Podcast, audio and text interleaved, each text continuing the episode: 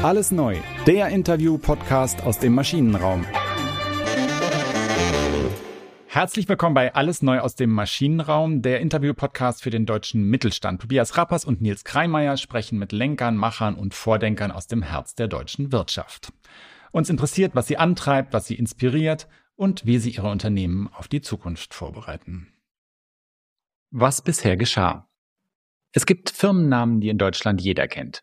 Entweder weil man die Produkte des Unternehmens häufig nutzt oder weil sie öffentlich so präsent sind. Zu diesen Namen gehört auch Sixt aus dem schönen bayerischen Pullach. Ein Autovermieter, dessen schrillen Werbekampagnen sich kaum jemand entziehen kann. Gegründet wurde das Unternehmen von Martin Sixt im Jahr 1912, zwei Jahre vor dem Ersten Weltkrieg. Fuhrpark damals drei Autos. Die Firma entwickelt sich, steht aber in schwierigen Zeiten immer wieder unter Druck. Sixt-Fahrzeuge werden in beiden Weltkriegen vom Heer in Beschlag genommen. 1951 schlägt dann die Geburtsstunde von Auto Sixt, einer echten Autovermietung, die sich zunächst an den deutschen Flughäfen etabliert. Und es ist Wirtschaftswunderzeit. Alle wollen und brauchen Mobilität und Sixt wächst. Ende der 60er Jahre übernimmt dann Erich Sixt in dritter Generation das Unternehmen und baut es kontinuierlich zu einem internationalen Player aus. Heute ist Sixt nicht nur Vermieter, sondern auch Anbieter von Autoabos und seit einigen Jahren fahren Sixt-Fahrzeuge auch per Carsharing über deutsche Straßen.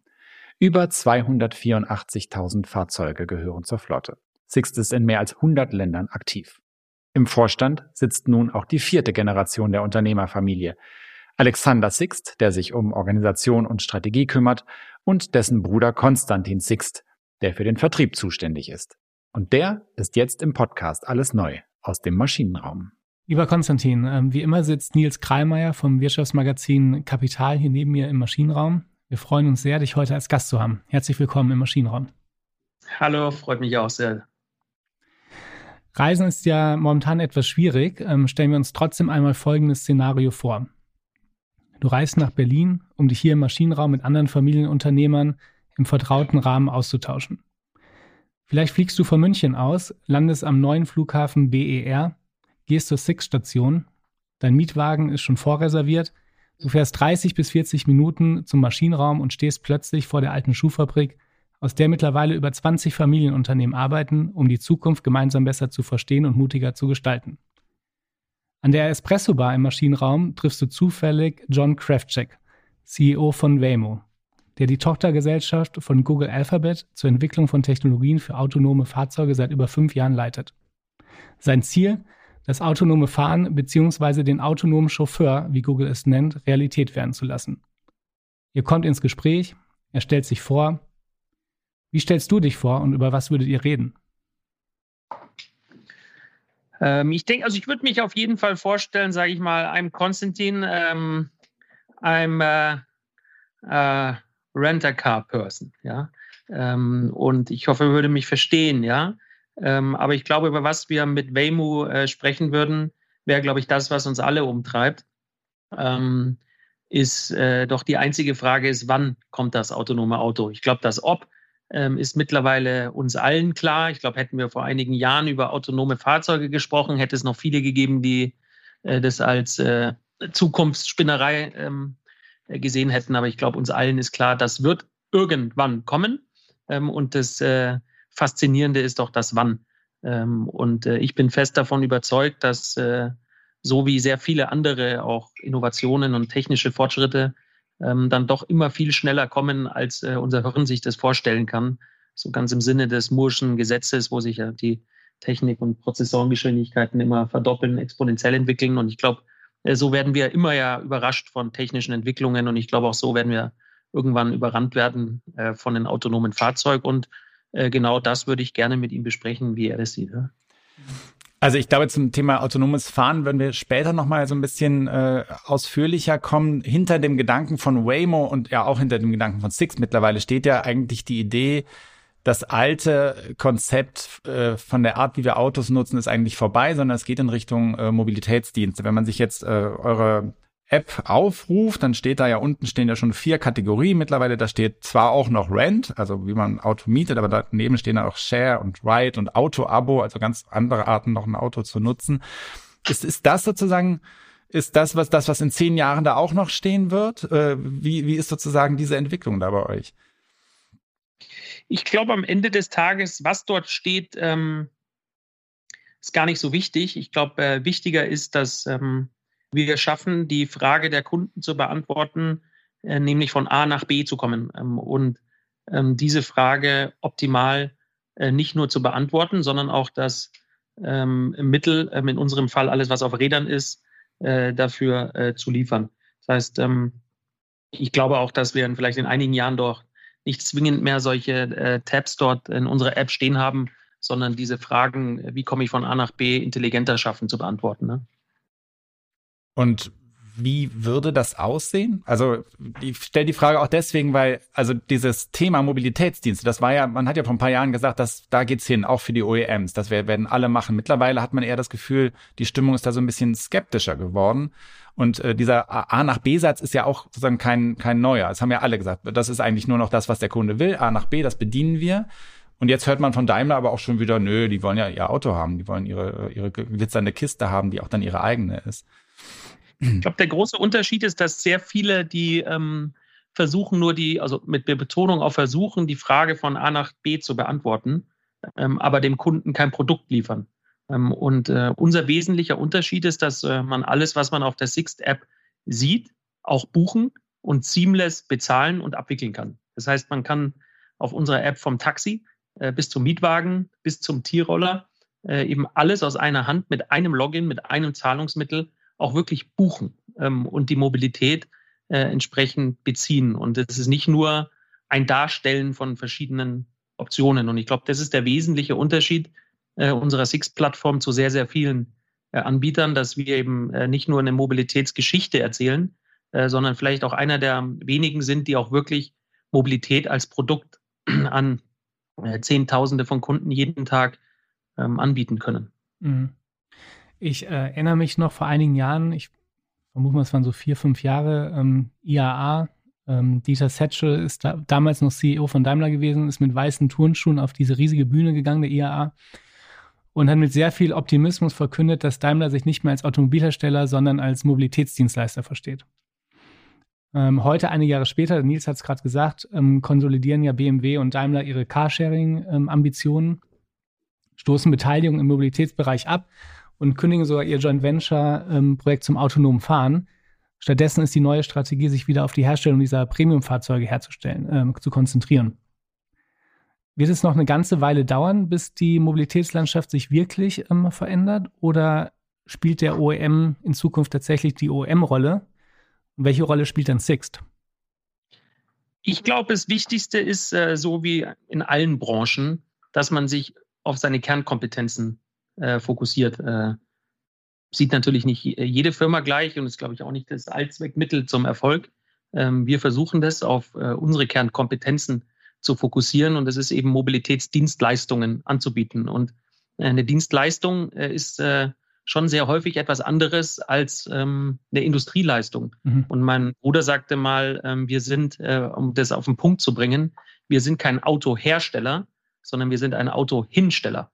Ähm, und dieser Unterschied ist ein gravierender, äh, obwohl es eigentlich äh, sehr nahe liegt, dass man das äh, machen kann. Denn man muss die Kirche auch im Dorf lassen. Am Ende des Tages ist eben sowas wie Carsharing ähm, auch nichts anderes als Autovermieten, bloß halt in einem anderen Mantel. Ähm, Carsharing ist am Ende des Tages eben Autovermieten, nur dass man das Auto mit einer App öffnet und ähm, minutenbasiert abrechnet. Aber die Metriken und das Geschäftsmodell dahinter, ähm, also von Auslastungsmanagement, von Schadensmanagement, von Versicherungsschutz, von Kundenmanagement, von Beschwerdemanagement, von Abrechnungsmanagement, ist eigentlich äh, genau die gleichen Komplexität, äh, Komplexitäten, die eine Autovermietung ähm, bietet. Und äh, ich glaube, das haben vielleicht nicht alle äh, gesehen. Und ähm, deswegen muss man immer schauen, was ist eigentlich Mobilität, was ist Autovermieten. Das sind ja alles Begriffe, die auch ähm, irgendwie ineinander ähm, fein äh, übergehen. Äh, und wir konzentrieren uns da äh, mhm. eben sehr stark auf unsere Kernkompetenzen, die es eben ist, Dienstleistungen ja. anzubieten. Ja. Ähm, ähm, und versuchen das eben ähm, für Kunden so weit, so gut der Beste darin zu sein. Ne? Das heißt, die ähm, Kernkompetenz von Sixt ist so ein bisschen die Kundenschnittstelle im Mobilitätssektor auch zu halten, die Disposition der Fahrzeuge, sicherlich auch die Reinigung, die Wartung der Fahr Fahrzeuge, ähm, auch das Verständnis, wie Fahrzeuge in der Stadt ähm, dann auch verteilt werden müssen. Ich habe ich hab mal irgendwo gelesen, dass sogar auch in den Six-Fahrzeugen ähm, überall Dongles auch installiert sind, sodass man auch wirklich sehen kann, die Fahrzeugdaten auswerten kann. Bei so einer riesigen Flotte sicherlich ein ganz, ganz ähm, entscheidendes Asset für die Zukunft der Mobilität. Dennoch, was sind denn die Kernkompetenzen, die man in, in Zukunft braucht? Ähm, vielleicht auch Kernkompetenzen, die dazukommen müssen noch, damit ähm, Sixt tatsächlich auch ähm, der führende Mobilität, Mobilitätsdienstleister sein wird. Also ich glaube, der Punkt ist auf jeden Fall äh, richtig, den ihr sagt, ist nämlich, ähm, viele ähm, sehen auch, wenn die Geschäftsmodelle starten oder auch betreiben ähm, oder auch Kunden, ähm, sehen vielleicht auch nur eine App und sehen irgendwie eine, eine schöne äh, Karte äh, und da stehen dann viele Autos, sondern denkt man, das ist äh, eigentlich ein ganz einfaches Geschäftsmodell. Aber das Geschäftsmodell der Mobilitätsdienstleistungen, wie zum Beispiel Carsharing, Autovermieten, Ride-Hailing, äh, ist eben, findet nicht in dieser bunten äh, Google Maps-Welt statt, äh, sondern ist in Wirklichkeit ein knallhartes Hardware-Geschäft mit eben Zehntausenden von Autos, die es zu managen gilt, die ähm, zu reinigen sind, die zu reparieren sind, also die erstmal mit der, ähm, sage ich mal, schönen bunten Tech-Welt sehr wenig zu tun haben auf den ersten Blick in Wirklichkeit natürlich auch, weil es da sehr softwaregestützt alles und sehr viel künstliche Intelligenz, die man braucht, um so Flotten zu betreiben. Äh, aber ich glaube, sehr viele, die ähm, entweder Geschäftsmodelle in der Mobilität starten, sehen das äh, oft zu spät äh, und ähm, verabschieden, verabschieden sich dann vielleicht äh, auch ähm, wieder. Ähm, aber genau darin sehen wir unsere Kernkompetenz am Ende des Tages, ist das äh, Managen von ähm, Flotten. Ähm, und ähm, sehr viele der Geschäftsmodelle ähm, ähm, beziehen sich dann eben darauf. Ja, so. Aber zu dieser Kernkompetenz kommt ja dann doch, kommen ja jetzt neue äh, Kompetenzen hinzu, die die äh, kontinuierlich aufbaut. Ich habe auch mal äh, äh, mit deinem Bruder ein längeres Gespräch geführt, wo er auch nochmal erzählt hat, dass ihr selbst ja auch immer wieder ein bisschen rumcodet, äh, wenn er da nicht übertrieben hat und ein bisschen ausprobiert, was was was sich mit der App so machen lässt. Ähm, und die, die Frage ist ja, also wie baut man das nebenher auf, während man gleichzeitig auch noch das, das Kerngeschäft weiter betreibt und ja auch weiter profitabel betreiben will? Genau, so eine Kerntransformation, die wir eben mit 2019, im Februar 2019 gestartet sind. Ähm, wir sind dort einen sehr großen Schritt gegangen, dass wir eben uns noch eine Abstraktionsschicht über ähm, das reine Betreiben von Mietwagenflotten äh, gesetzt haben und wir uns als Plattform verstehen ähm, und eine ein jahrelanges Projekt äh, live geschaltet haben. Das äh, heißt bei uns intern Sixth One, wo wir Kunden aus einer Hand ähm, auch Dienstleistungen, Mobilitätsdienstleistungen nicht nur anzeigen können, sondern anbieten können, ähm, die nicht von uns selber betrieben werden. Was ist das für ein Beispiel? Ähm, zum Beispiel kann man bei, über die Sixth App ähm, in ganz Nordamerika die komplette Lyft-Flotte äh, buchen. Das heißt, man kann als Sixt-Kunde, ohne sich bei Lyft registrieren zu müssen, ein Lyft Ride-Hailing in New York vom Flughafen äh, in die äh, Stadt buchen. Gleiches kann man äh, mit der kompletten Taxi ähm, äh, mit allen Taxizentralen in Deutschland. Ohne dort sich einmal nur registrieren zu müssen, kann man über die Sixth App in ganz Deutschland Taxis buchen und vor allem eben auch bezahlen. Ähm, oder ähm, ein drittes Beispiel ist auch so die T-Roller, wo wir europaweit alle T-Roller äh, über unsere Sixth App unseren Kunden anbieten können, eben ohne die Flotte ähm, zu betreiben und ohne die Auslastungen managen zu müssen.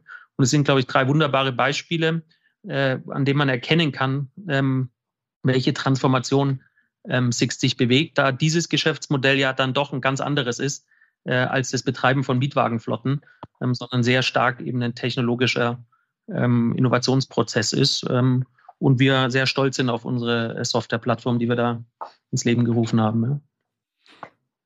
Six ist ja ähm, eigentlich immer am, am, Puls der Zeit, wenn man jetzt auch mal zurückblickt. Also wahrscheinlich auch das Gefühl, was man den, den Kunden vermittelt. Ähm, ich glaube, jeder kennt Sixt, ähm, nicht nur zuletzt auch aus, aus der Werbung.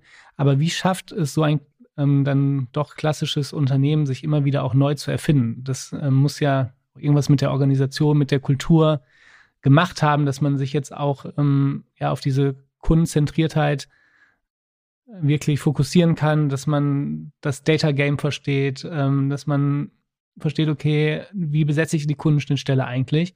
Es gibt ja ganz viele Unternehmen, auch viele der großen Konzerne, die das ja eben nicht so gut geschafft haben bis jetzt. Ähm, oder es auch ja, vehement versuchen. Was ist das Rezept von, von Sixt? Also ich glaube, wahrscheinlich ein Rezept so im klassischen Sinne haben wir nicht, aber ähm, was wir sehr stark eben versuchen, ist uns nie auf Erfolgen auszuruhen. Ich glaube, das ist äh, ähm, das Wesentlichste unserer DNA und wahrscheinlich der wesentlichste äh, kulturelle Wert, der von meinem Vater sehr stark vorgegeben wird in der Firma, ähm, der in verschiedenen ähm, Ausdrücken, glaube ich, ganz gut zum Punkt kommt, dass wir sagen, also jeder Mitarbeiter bei Sixt wird verstehen, wenn man ihn nach Erfolg fragt, äh, wird er ihnen aus der Pistole herausgeschossen sagen, äh, der größte Feind vom Erfolg ist der Erfolg. Also ist einer der großen bekannten Zitate von Erich Sixt, meinem Vater, ähm, oder gut ist nicht genug, wenn das Beste erwartet wird und so. Das heißt, wir, sind eben sehr, sehr stark getrieben, uns immer wieder zu hinterfragen. Und ähm, in unserer Kultur, und da ähm, sind wir sehr hinterher, ähm, ruht sich eben niemand auf Lorbeeren aus, also nicht die Familie, aber eben vor allem auch nicht unsere Mitarbeiter, die ja den Innovationsprozess ähm, stark treiben.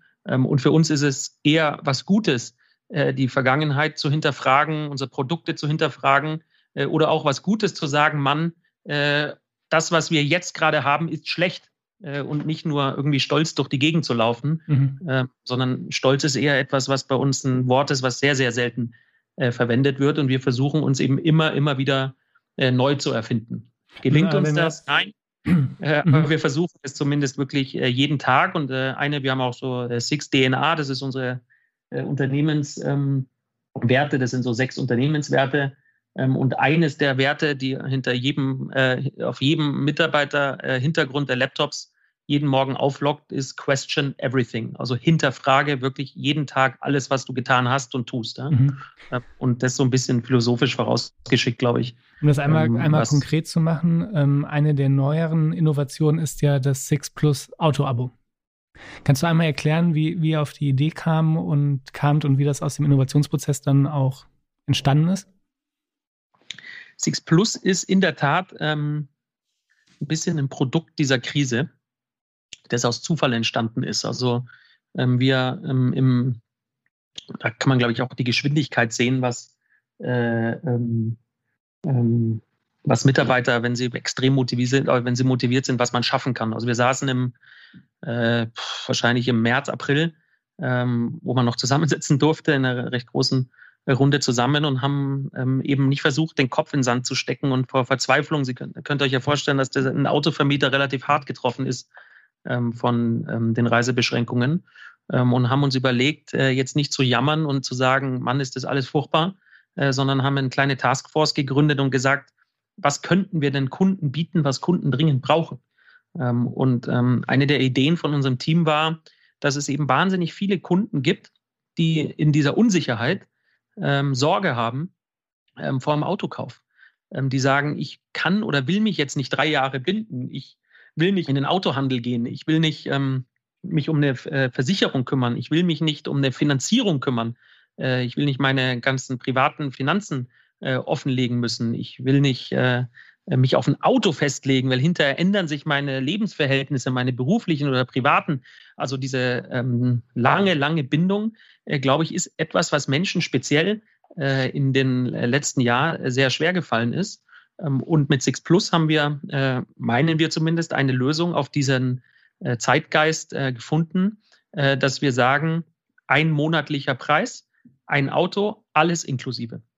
Ähm, und der wesentliche Innovationsunterschied ähm, zu allen anderen Möglichkeiten, wie du heute an Mobilität und an Auto kommst, ist, dass du es jeden Monat kündigen kannst. Ja?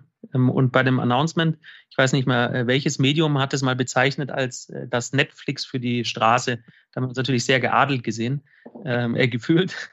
Äh, ist natürlich sehr hoch gegriffen, aber es so ein bisschen zeigt, von was wir inspiriert wurden. Wir wurden schon, ähm, schon von diesen Streaming-Diensten und auch dem Subscription-Trend, der ja in alle verschiedensten Tech-Branchen durchgeht, äh, inspiriert und äh, so haben wir dieses Produkt gebaut und der Erfolg des Produkts ist wirklich äh, eingeschlagen, äh, zeigt uns auch, dass wir dort einen Nerv getroffen haben. Netflix möchte natürlich jetzt im Lockdown jeder gerne sein. Ja, genau. Ja. Aber ich wollte an diesen letzten Punkt nochmal nachhaken. Also es ist tatsächlich so, dass sich diese Idee dann auch ähm, bestätigt hat, die ihr hattet. Also dass es da wirklich diese Nachfrage im Markt auch gab. Weil, also Auto-Abo ist ja auch, es macht ja nicht nur ihr, es gibt ja auch andere, die, die mit ähnlichen Ideen da draußen rumlaufen. Und aber das hat sich tatsächlich auch niedergeschlagen in der Nachfrage der Kunden, ja. Absolut. Also ich glaube, was äh, in der Tat ist, ist jetzt äh, wie häufig, glaube ich, auch im Leben ähm, ja nicht alles immer eine Erfindung, sondern ich glaube, es kommt auch darauf an, wer liefert auch ab ähm, und ähm, macht etwas auch ein baut ein skaliertes Produkt. Ähm, also einerseits ist die Sache, ich erfinde was, aber die andere Sache ist natürlich, ich baue was. Ähm, und ähm, wir zumindest schon sehr, sehr stark immer davon getrieben sind, ähm, nicht Geschichten und PowerPoints zu erzählen, sondern wir äh, wollen wirklich skalierte Geschäftsmodelle ähm, implementieren. Und das Beeindruckende war, dass wir eigentlich ein komplett neues Geschäftsmodell, ein neues Produkt, eine neue Marke, eine neue Webseite, eine TV-Kampagne dahinter äh, innerhalb von, von Idee bis zum Livegang in so zweieinhalb Monaten bis drei Monaten äh, fertigstellen konnten. Und mhm. äh, das ist eine Teamleistung gewesen, ähm, die wir äh, auch gefeiert haben und die wahrscheinlich auch so ein bisschen aus diesem Zusammenhalt entstanden ist, der in dieser schweren Krise äh, auch ist, dass unsere, äh, unsere Mitarbeiter äh, eben diesen Spirit gefühlt haben und das Licht am Ende des Tunnels und auch etwas hatten, wo sie sich darauf freuen konnten und da Tag und Nacht programmiert haben, gebaut haben, an Stationen Prozesse bereitgestellt haben. Ähm, und äh, die Frage, ähm, ähm, funktioniert das Geschäft? Auf jeden Fall. Äh, ich glaube, es gibt dort auch ein paar kleinere äh, Anbieter, wo wir also um viel, vielfaches schon größer sind. Also wir sind schon weit nördlich von so 10.000 äh, Abonnenten, mhm. die wir in dem Modell haben. Und es zeigt, in welcher Kürze der Zeit äh, dort der Anspruch ist. Ein Autovermieter per se dort auch sehr, sehr hohe Synergien und Vorteile äh, bieten kann, den vielleicht andere Anbieter in dem Geschäft nicht haben. Ja. Denn dieses äh, Auto, was Sie in dem Six Plus äh, bekommen, ist ähm, aus der regulären Sixt-Flotte. Das heißt, äh, wir können es sofort äh, auf Knopfdruck deutschlandweit an mehreren hunderten Stationen unseren Kunden bereitstellen. Das heißt, wir sind sofort da, wo der Kunde ist haben natürlich eine riesige Auswahl von Fahrzeugen äh, und können die Auslastung viel besser managen als andere Player. Das heißt, wir haben dort ähm, per se, glaube ich, auch einen, einen Wettbewerbsvorteil. Mhm. Äh, Six hat ja ähm, über 8500 äh, Mitarbeiter und ich stelle mir vor, dass, dass viele der Mitarbeiter auch in täglichen Routinen natürlich eingebunden sind. Ähm, es geht ja um die Disposition der, der ganzen Flotte, ähm, Aufrechterhaltung der ganzen Standorte an den Flughäfen und an Hauptbahnhöfen etc. Gibt es ein ähm, Innovationsteam, was sich mit solchen Themen äh, beschäftigen kann, ähm, was quasi immer den Status quo challengen darf? Oder wie, wie muss man sich das organisatorisch vorstellen? Wir sind nicht so ähm, Fans von, also nicht nur Fans, sondern haben das auch nicht. Also wir haben keine Innovationsabteilung oder so ein Innovationsteam. Ähm, wir sind da auch ein bisschen von überzeugt von, zumindest auf unser Unternehmen bezogen, dass so dass das Ende dann auch der Innovation wäre. Weil wenn du irgendwie sagst, jemand äh, ist für Innovation zuständig, dann äh, heißt es ja im logischen Schritt, alle anderen sind nicht für Innovation zuständig, oder? So, wenn man sagt, das sind, das heißt, dann gibt es eine Kiste, in die kommt die Innovation rein und dann ist die Kiste zu. Ja, genau. Und ich glaube, das ist schon so ein bisschen äh, sehr viel, dass man halt irgendwie schon neigt dazu, als Manager zu sagen, okay, Innovation fragt irgendwie einem jedes Medium, irgendwie Mitarbeiter, überall muss man innovativ sein und es ist irgendwie so eine Selbsterfüllungsprophezeiung. Äh, und dann gründet man schnell irgendwie vielleicht eine Abteilung und dann hat man schon mal gesagt, die, wir machen Innovation. So. Ähm, und äh, das wollen wir bewusst nicht, ähm, sondern was wir versuchen, ähm, mit Betonung auf versuchen, es gelingt uns natürlich auch nicht überall, ist so ein Innovationsgeist eigentlich an alle Mitarbeiter auszustreuen und denen zu erklären, was heißt denn eigentlich Innovation äh, eigentlich, wenn man es einfach übersetzt, heißt es einfach, äh, also neu, neue Dinge tun halt einfach. Ja? Ähm, und neue Dinge tun heißt ja auch nicht zwingend das Richtige sein. Es muss ja nicht immer alles Neue äh, gleich richtig immer sein. Und das, äh, das zeigt, glaube ich, dass Innovation um der Innovationswillen vielleicht oft falsch ist, weil es geht ja nicht darum, einfach nur Dinge neu zu machen. Davon habe ich ja erstmal nichts und unsere Kunden auch nichts, sondern es geht darum, Kunden Lösungen anzubieten.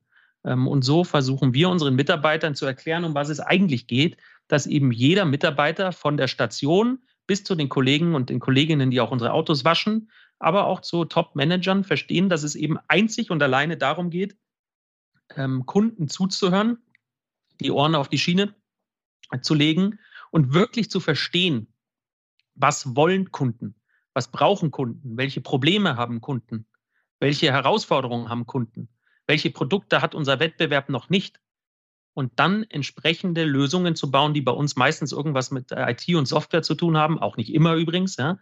Ähm, und das ist dann am Ende des Tages bei uns ein Innovationsprozess, der so von dem Kunden angetriggert wird und eigentlich durch die ganze äh, Organisation getragen wird.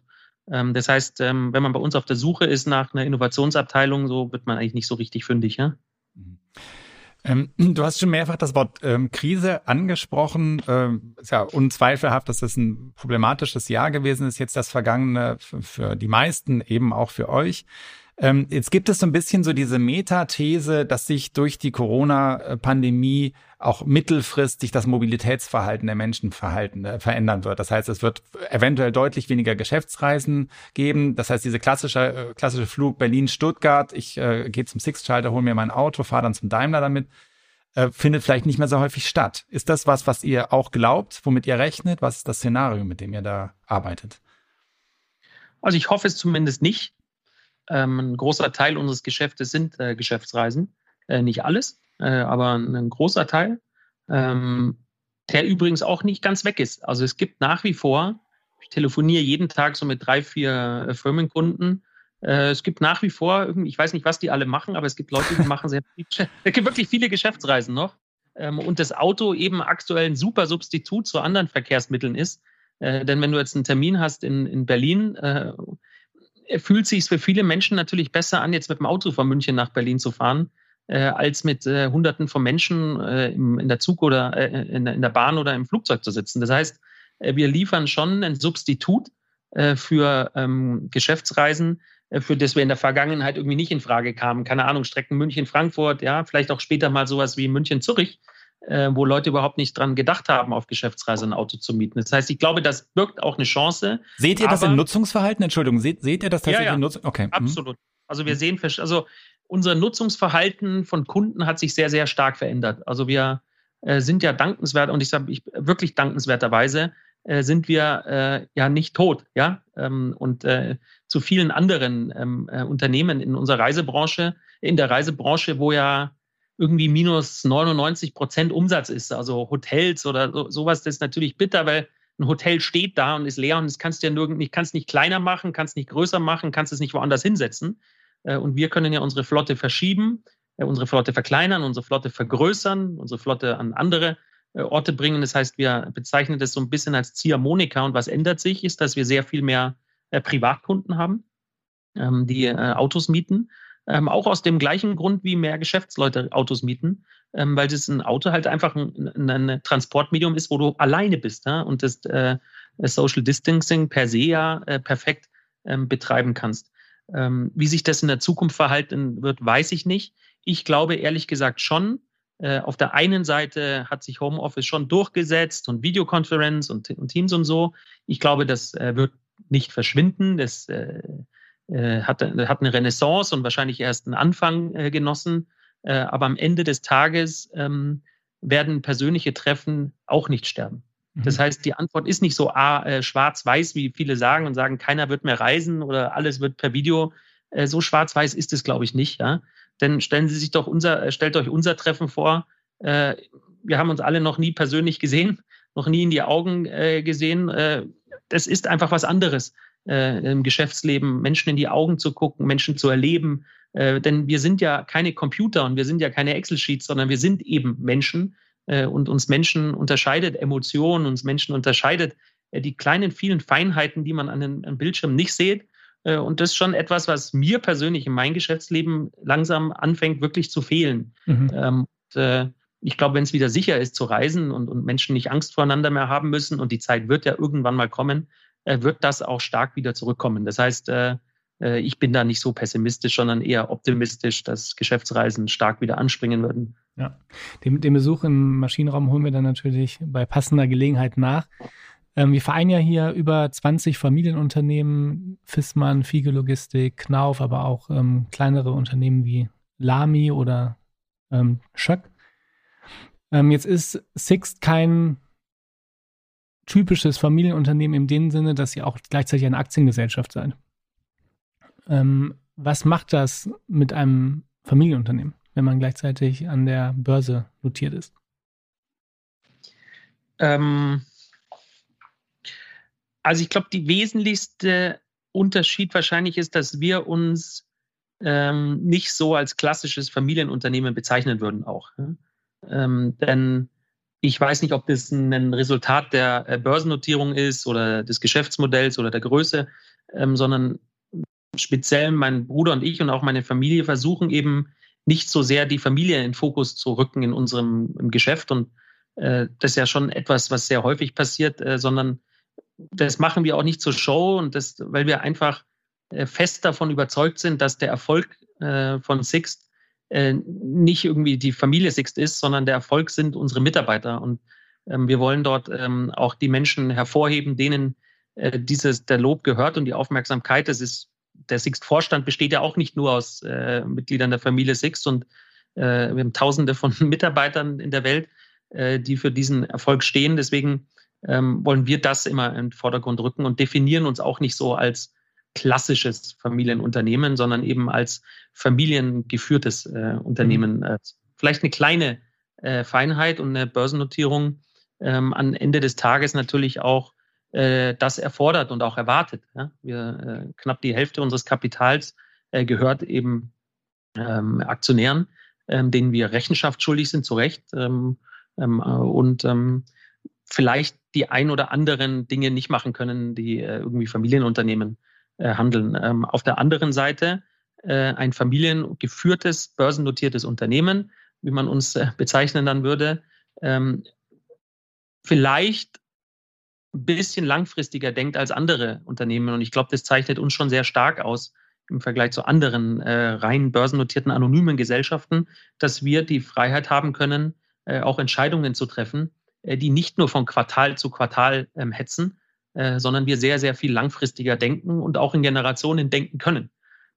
Und ähm, das ist doch eines der wesentlichen Vorteile äh, unserer deutschen Familienunternehmen im Mittelstand und auch in großen Familienunternehmen und das wahrscheinlich auch den großen Unterschied macht, äh, dass langfristig gedacht wird und nicht nur kurzfristige äh, äh, Optimierung äh, gestaltet wird. Und wir sind auch sehr dankbar, dass wir das so managen können und unseren Mitarbeitern entsprechend so auch Sicherheit geben können, ähm, sich wohlzufühlen bei uns und äh, ähm, dort sich frei entfalten zu können.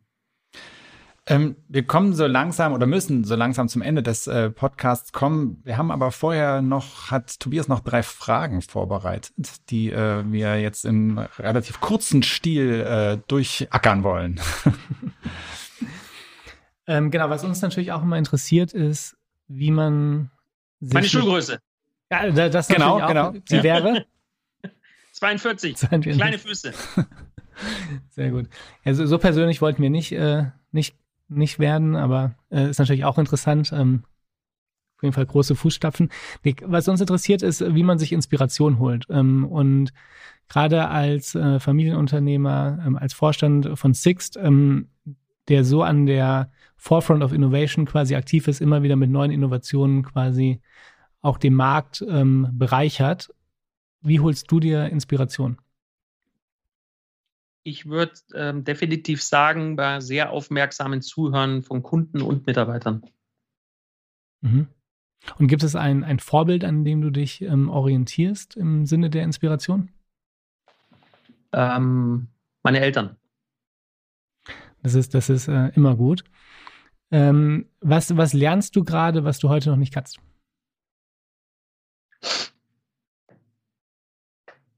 Kochen. Oh, welche Richtung?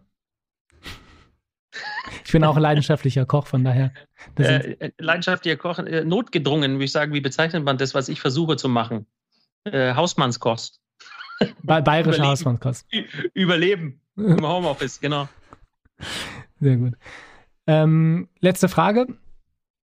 Welches Kapitel Familiengeschichte möchtest du einmal geschrieben haben?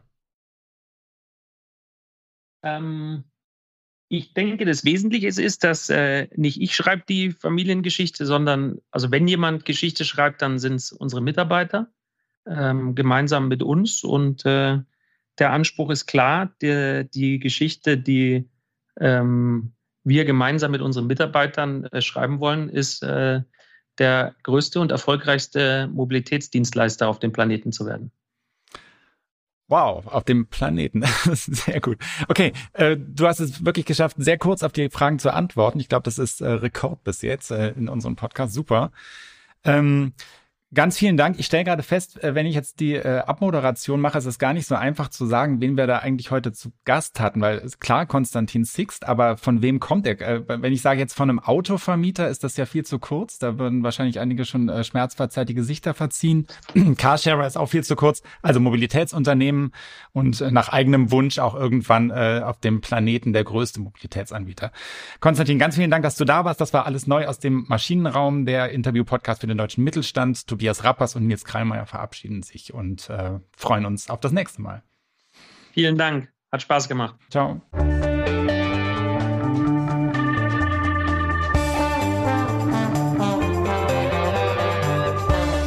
Alles neu, der Interview-Podcast aus dem Maschinenraum.